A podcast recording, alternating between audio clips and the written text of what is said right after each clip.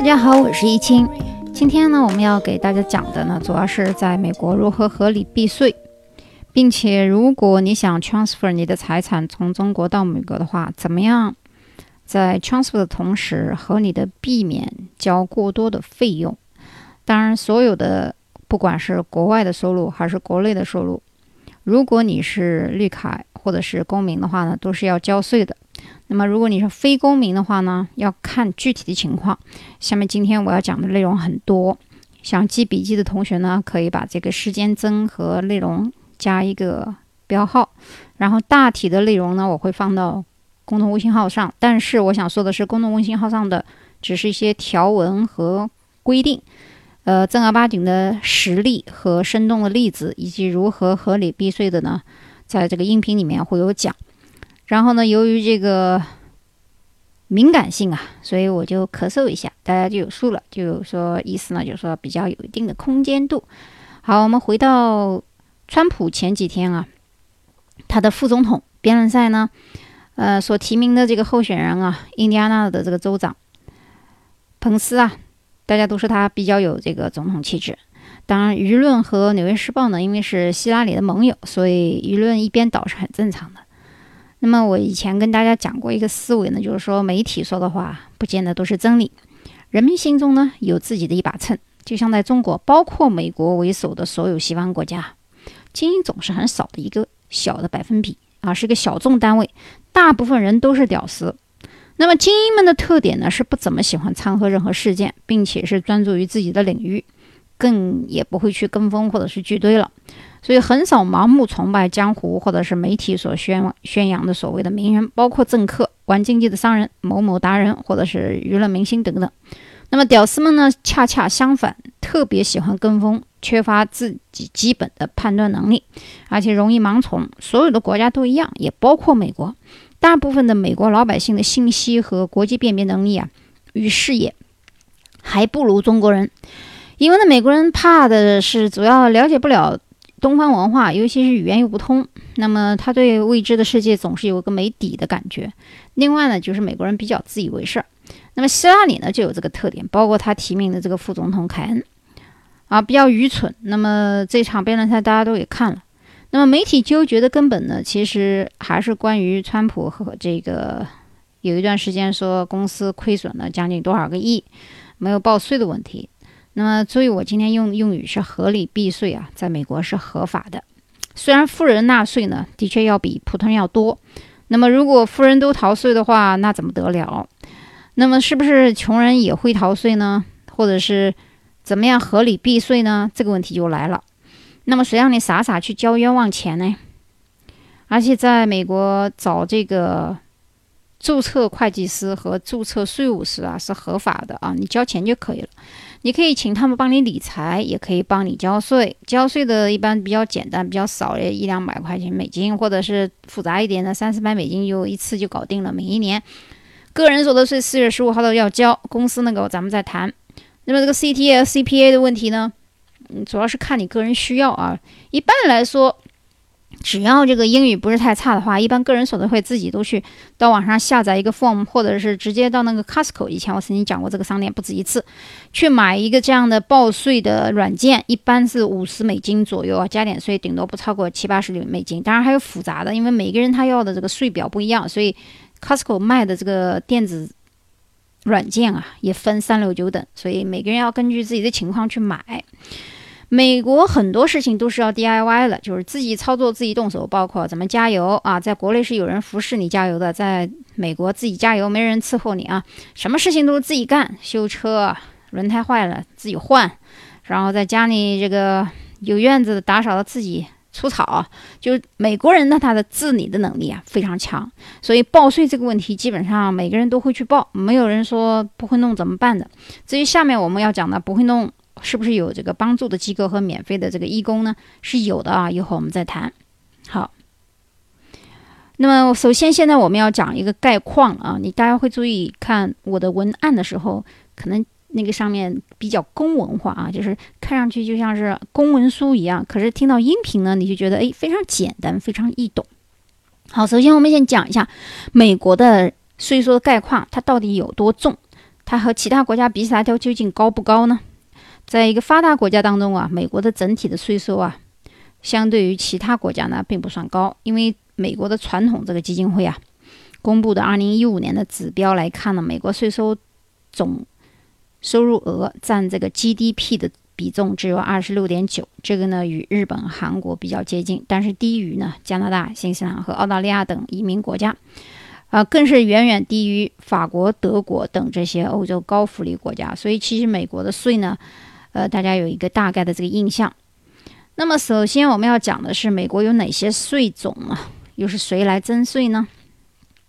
那么大概来讲呢，跟中国也是很相近的啊，就是有个人所得税、企业所得税。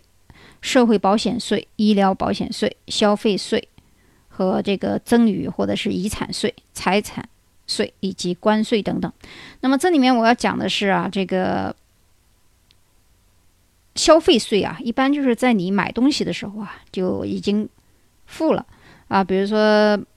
我们买每一个吃的东西或者是用的东西，当然那个 grocery 是除外啊，就是酒水啊，消费的啊，消费的东西，我们不是那个急需的食物啊，都是要交税的。哪怕你是去餐馆用餐啊，只要是享受你的消费服务的，都是要交 tax 的。这个东西就是很多人在代购的时候啊，总要交一个税钱，很多人不知道啊，就是说，哎，这个东西多少钱啊？习惯性去问，五十美金，好。对方中国打钱打五十亿美金过来了，人家连你这个消费税百分之多少还没收呢。每个州的消费税是不一样的啊，加州很高，有的时候从百分之八到百分之十。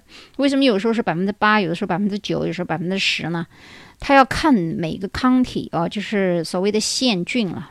这个美国的县郡其实是比这个市要大的啊，就是每一个这个。它的这个小地方的税都不一样，有的时候很多人就愿意到网上去买，就是躲这个 sales tax 啊。那么这是我要讲的。然后这个里面有一个这个遗产税的问题，就是说不要觉得说是一个 gift，那就不交税了啊，gift 也是要交税的。好，我们继续往下谈。那么其中这个社会保险税啊和医疗保险税啊，是企业支付员工工资的时候就扣掉了。这个东西有点像中国的这个三险一金啊，养老保险啊、医疗保险和失业保险啊这些乱七八糟东西。但美国人老老实实就告诉你这是税啊，他也他也不说的是什么叫三险一金了。那么个人所得税呢和企业所得税呢，一般是以个人或者是企业年度的时候全部的这个收入扣完以后，呃，可扣的项目最后所得的征收对象均以累进制计算啊。个人的所得税一般来说，普通的收入的累进税呢是百分之十到百分之三十九点六。这个一会儿呢我会举一个例子啊，呃，否则的话，我觉得我在读这个数据没什么意思。那么一会儿我们在谈这个个人累进所得税的例子的时候呢，大家可以想一下清楚。然后这是谁来征税的问题呢？美国跟中国有很大的区别，因为美国呢它的联邦体制啊。呃，是从联邦到州，再到县，再到市啊，就是 federal 到这个州 state，然后到县 county，然后再到市，因为 county 是比这个市要大的啊，甚至呃什么都不是独立的校区啊，或者是都可以向你去征税。但是除了这个联邦税呢，都是一样的啊，联邦税是一样的，但是其他的一些税呢，是根据这个州啊，或者是县啊、市啊的税。是有一些不同的。那么有的时候我们问啊，向谁交税啊，也搞不清楚。那一般来说，这些当地的征收单位都会在第一时间在征收的季节啊，每年在四月之前啊，都会寄给你一些征收的告知书啊，或者是催收书啊，这些都比较有意思。还有一些他们都贴上一个非常高大上的名字啊，叫什么某某地方是叫什么联邦税务局。啊，像德州呢，就会叫什么德克萨斯州啊公共账户审计署；纽约呢，就叫税收与金融局；啊，麻省的呢，也就叫税务局。所以一听呢，不要被吓死，其实就是个收税的单位啊。那么在这里呢，我要提几个不对个人所得税征收的州，这个地方 大家注意啊，因为这个地方个人所得税不收，只是收这个。联邦税啊，听好啊，德克萨斯州、内华达州、华盛顿州、佛罗里达州。那么华人经常爱去的纽约呢，最高的州税呢，只是百分之六点八五，很低啊。加州的最高税达到百分之十三点三，因为富裕嘛，生活也方便，买东西啊、吃喝玩乐都比较方便啊。那么刚才我说的那几个对个人所得税不征收的这几个税呢，呃，这几个州呢，大家刚才已经听清楚了啊，这个我就不多说了。好，第二个，美国个人所得税和报税又有什么不同呢？就美国个人节税和报税有什么不同呢？其实，在美国啊。我们在说报税的时候，实际上是 tax return，实际上就是退税的意思啊。就像说，呃，美国的税收代扣及费在很多地方是领域是先付掉的，所以你不知不觉当中，你的单位啊，还有你买东西都不知道交了多少了，都都已经交了这个税税收了。所以这个每年的四月十五号的时候啊，你在填这个报表的时候，实际上是报你今年呃。报了多少税，然后哪些税可以抵的？这个是个人所得税截止日期记好了是四月十五号。那在海外的话呢是六月十五号。有人说海外什么意思啊？就是说如果你是公民或者是绿卡的话，公民就是美籍啊，绿卡呢你还是可能是中国人，是但是你有绿卡是永久居民，这两个人都算是永久居民。如果你们是在国外工作的话呢？这个报税的时间呢是六月十五号，如果都来不及的话呢，可以给美国税务局交一个表格，就是四八六八 form，延期到十月十五日去把这个最后的一些乱七八糟事儿给搞定。好，最后我们看一下什么是纳税人呢？很多人说，哎，我现在是公民，那我弟弟不是呀，那我把钱存他账户好不好嘞？那这个要看了啊，我想告诉大家是有非公民税。这个地方我想 强调一下啊，就是说呢，这个要看你的亲属有没有移民的意愿。如果他没有移民的意愿的话呢，这个地方就可以怎么样了啊？如果他有移民的意愿呢，如果你有不诚实的行为，早晚都是会查出来会有问题的。在美国不报税是要坐牢的啊。但是呢，合理的避税这个阶段呢，就要看你是怎么想的。而且非公民税呢，一般是比公民税肯定是要低的，所以我们在 transfer 这个财产的时候呢，如果你是公民，或者你老公已经是美籍了，可是你弟弟妹妹呢可能是中国籍的话呢，这个大家自己看着办啊。好，那么这个为什么有的人说我又不是美国公民，我为什么要交税啊？不好意思，如果任何人你在美国工作，这个时候你有可能是过渡身份啊，你有可能不是绿卡，但是你可能是，呃，可以工作的，或者说你不可以工作，但是你有收入的呢，这些所有在美国形成收入的这一部分呢，都要交税啊。比如说你是一个中国人，但是你在美国投资了一家大的合伙的企业，有分红了，不好意思，这个分红啊是要交这个税的。那合伙的企业呢，也会给你一个表格，说明他们帮你代扣这个税的原因。有的时候你不想交，他他帮你扣了啊。还有，比如说你是中国人，你在美国买房了，然后卖房子赚钱了。有人说这个也要交钱吗？我赚钱还要交钱？对的，不好意思，买房子的人他需要扣部分交易金交给这个税务局啊。这个这些呢都叫预扣税，预扣税有的时候你根本都不知道，就操作单位就把你扣掉了。那这个预扣税的比例呢，很有可能高于你作为美国纳税居民应交的这个税额啊，因为这个叫预扣税，这该怎么办呢？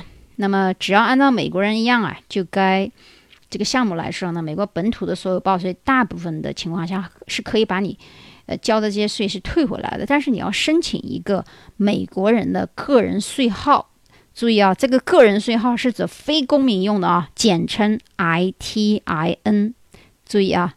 I T I N individual tax identification number，这是一个 I T I N，注意是给非公民缴税的。这个时候有可能你是在勤工俭学，但是你有工作了，但是你又不是公民，你又不是绿呃这这个公公民，又不是绿卡，是要交税的。千万不要觉得你不用交，因为你在工作啊。好，那么刚才讲的纳税居民，包括除了这个。非公民，那还有就是刚现在我们讲这个公民了啊。公民呢是指美籍，然后加上永久居民就是绿卡。那么什么时候有了绿卡？什么时候交呢？有人说：“哎呀，我绿卡今年八月份才拿到，可是我来美国是十二月份来的，那怎么办呢？什么时候开始计算呢？从你获得绿卡的时间开始就已经开始算纳税居民了。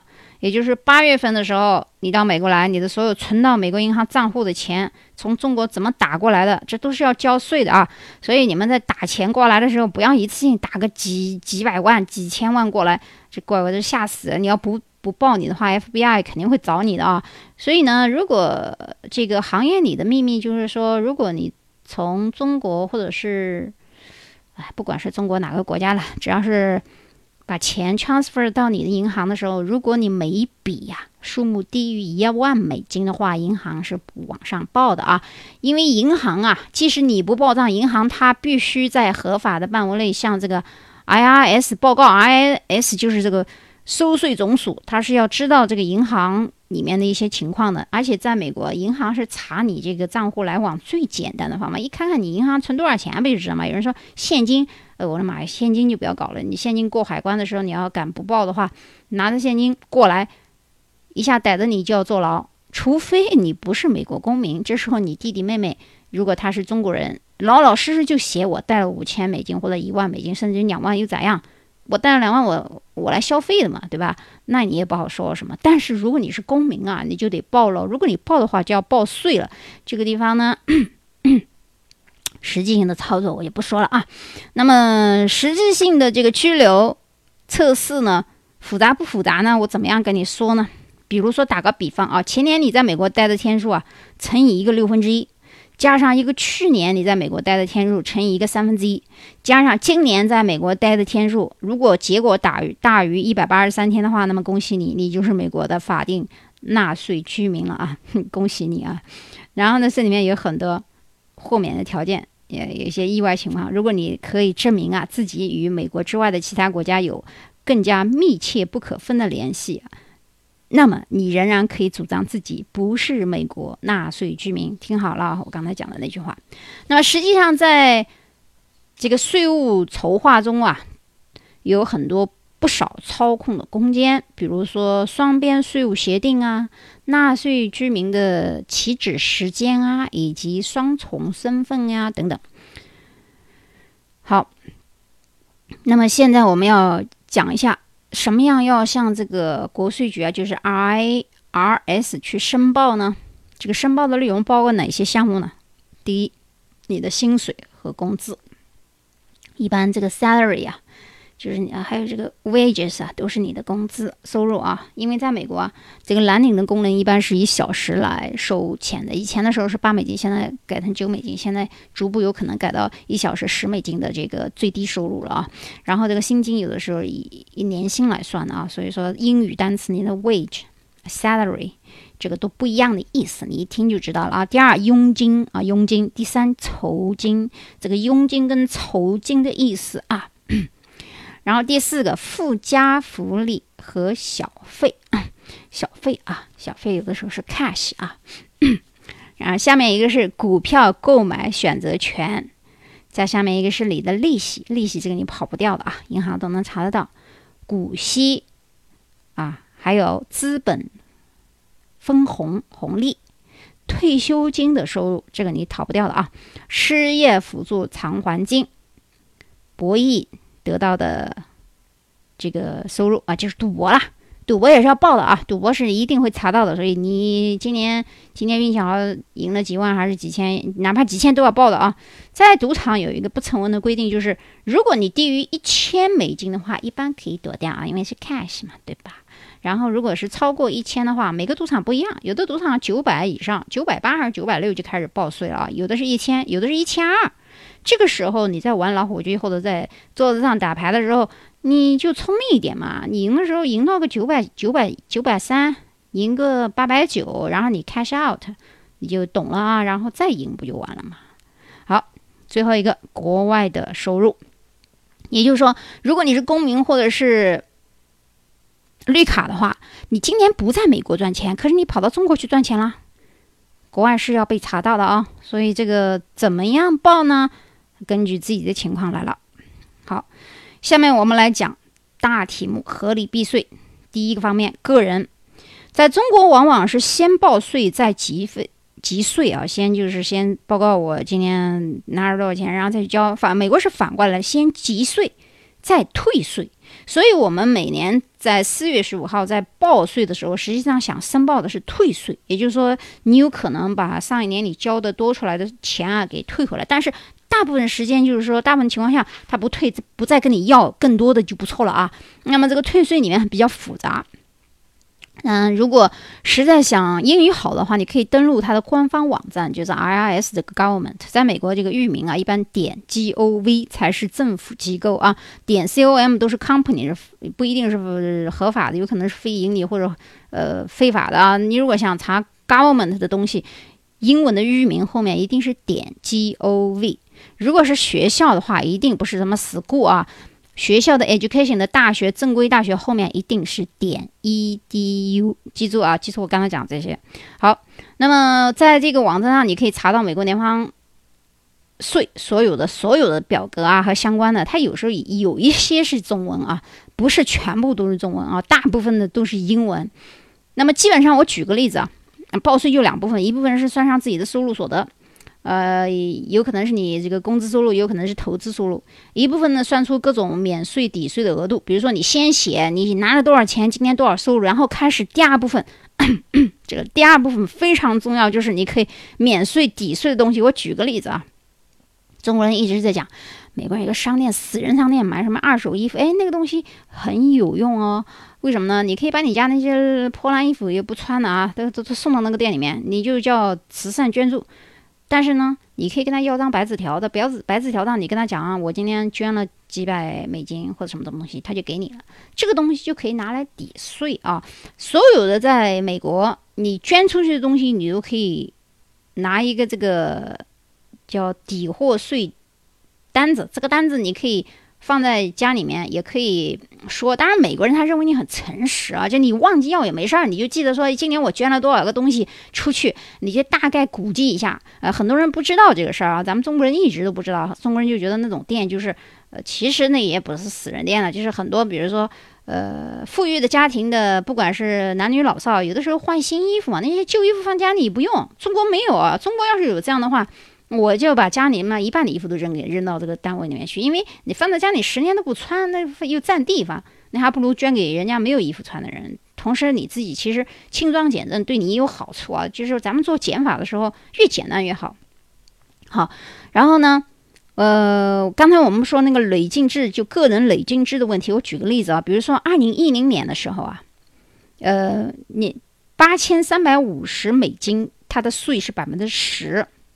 接下来的这个三万四千美金呢，交的就是百分之十五，然后再到这个如果是八十二万四千的话呢，就是百分之二十五。也就是说，你的这个收入越低呀，税越低，而且它每一个都有一个门槛，你要听清楚我讲的意思啊，就是你这就是一个资本主义的问题，就是很多人能赚更多的钱，但是为了躲避这个杠杆啊，他就呃把这个收入降到。降得更低，那那我如果我的征税收入，比如比如说啊，比如说我要交八万块钱的税，那我就说自己属于百分之二十五的这个税率了，称为这个 marginal tax rate。啊，学经济人都知道这个 marginal tax rate 的意思啊。那最常见的让报税变得复杂的方法呢，就是以家庭为单位报税是最好的。比如说你结婚了，有小孩了，哎，有小孩。最好越多越好，因为以家庭有单位的时候，如果你小孩不管他是多大，哪怕他到十八周岁，然后他还上大学，上到二十三岁、二十五岁，他还没有毕业，他也没有收入，哎，太好了，这就属于就是报税的时候可以占很大的便宜啊。那甚至于有的时候你领养的孩子也是，还有你老爸老妈啊，也不管他去不去，有时候你不是半年去一趟嘛，你也把他算在你的抚养人口当中啊，这个都算合理的，这不违法。啊，这也是为什么明星经常去赡养或者是领养小孩。你表面上看心好，其实都是为了降税啊。那不同的方式有很多的减算方法。一会儿我给大家看一表格，这个表格在我的微信公众号号上有，你微信公众号搜我的名字周卫星就可以了。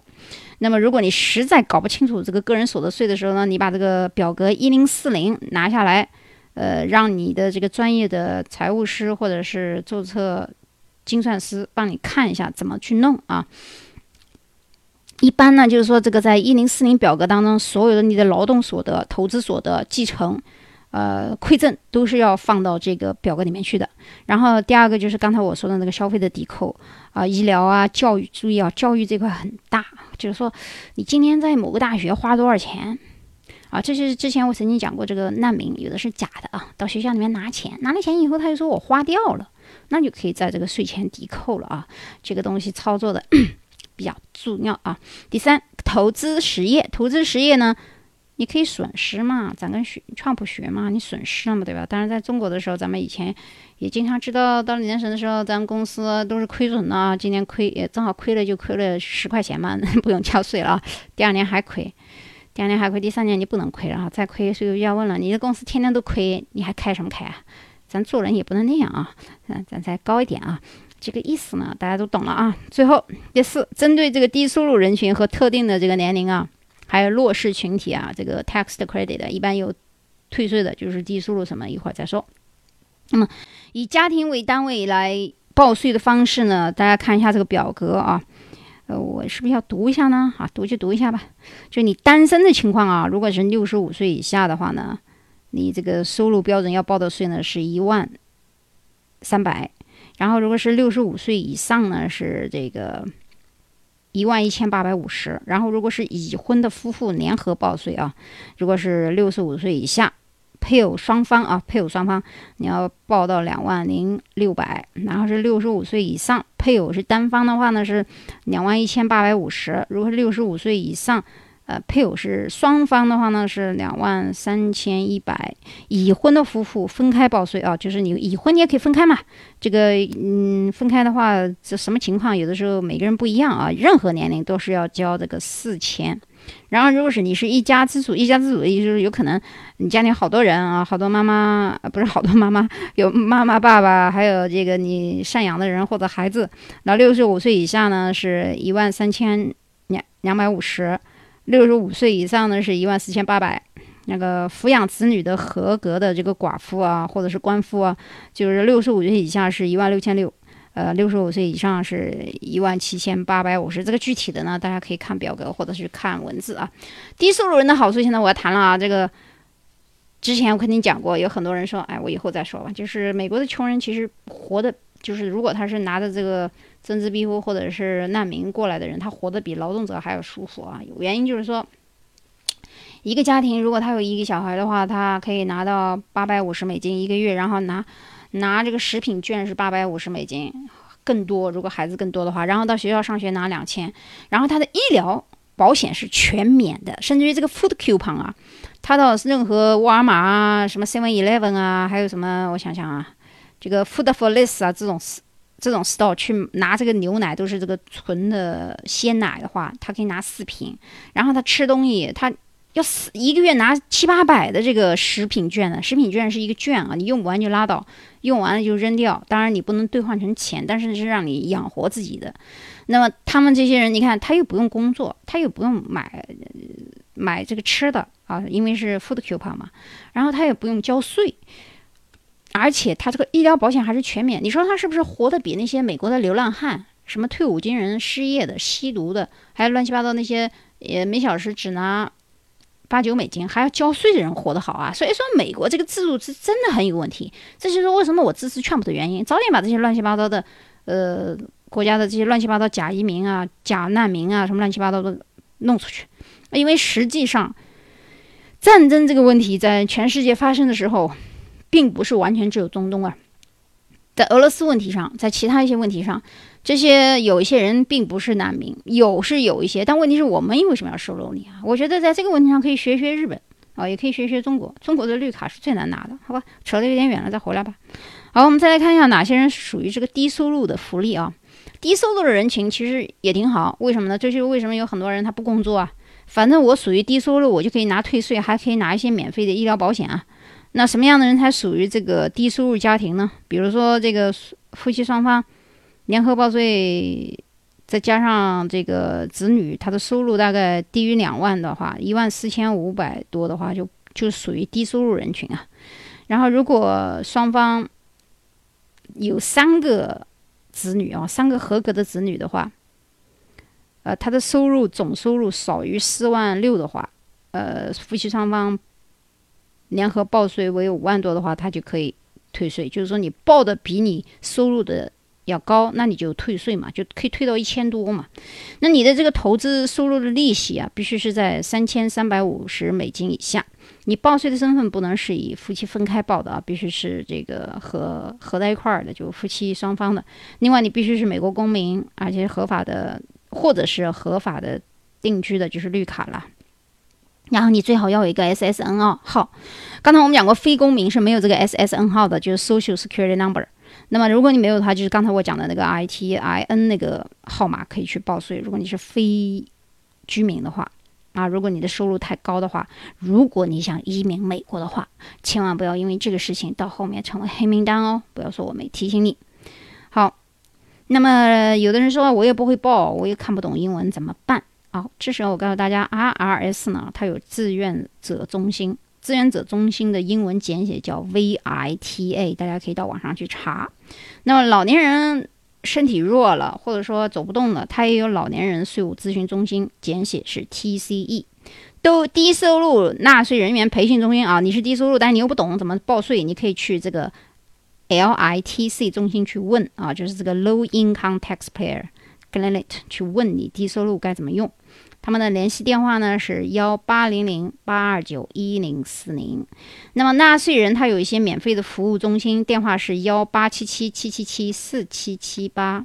所以我在报美国号码的时候，都是以三个数字、三个数字这样，最后四个数字这样来报的。这是一个美国人说号码的习惯。如果你在以后到美国来居住的时候接电话号的时候，你要习惯上这样去听啊。好。最后呢，那个网址大家都知道了，三 w 点 i r s 点 g o v，这个是官方的国税局的网址啊。如果你有不清楚的东西，可以去问。那么现在一个问题就是，如果你有海外账户和公司的时候怎么办？比如说咱们大佬啊。在中国有大公司啊，在美国有账户，在中国也有账户啊。那这个问题就牵扯到刚才我们听我的音频的时候，在第几集的时候忘了，我有句说过一句话是：黑卡不是黑色的卡，但是黑卡即使不是黑色的卡，黑色的卡也很有作用哦。这个这个大家就懂了啊。你消费的时候也不用 transfer 钱嘛，对吧？然后那个如果你在国外有账户的话呢？呃，可以注意一下这个钱是不是你本人的名字啊？然后这个一般来说，任何法律规定啊，就是在美国人如果拥有任何在美国之外的金融账户，或者是账户签字权的时候，这些账户啊，在一起的总价值，如果是在一月一号开始到十二月三十号这一年内啊，有任何超过一万美金啊，这个美国人是必须要填报一个电子表格的。